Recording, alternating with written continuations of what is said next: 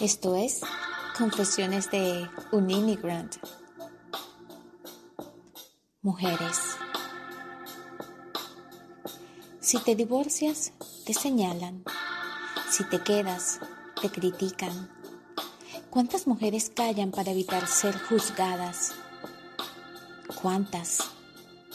¿Cuántas mujeres? ¿Cuántas? ¿Cuántas mujeres viven en solitario, humillación, angustia, incertidumbre? ¿Cuántas quedan en el olvido, el abuso, víctimas de desigualdad, maltrato? ¿Cuántas mujeres son libres de contar sus deseos más oscuros sin ser señaladas de prostitutas?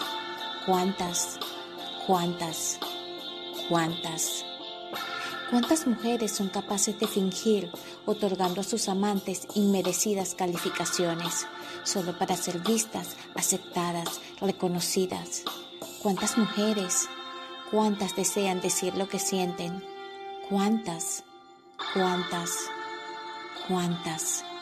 ¿Cuántas mujeres ignoran su derecho a decir no? ¿Cuántas? ¿Cuántas? ¿Cuántas? Así que, mujeres, aprendamos, dejémonos de tonterías, dejémonos amar, sí, dejemos los tapujos. Y sí, hablemos claro. Pidamos sin rogar, respetemos nuestro cuerpo, nuestra naturaleza, nuestra fuerza.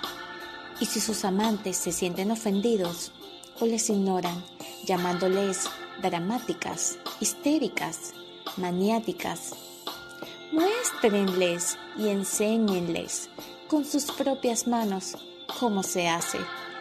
Y si sus amantes no aprenden, no sufran, no supliquen, búsquense otro amante, porque cualquier mujer merece sentir un buen orgasmo, ser respetada, amada, valorada desde sus propios deseos.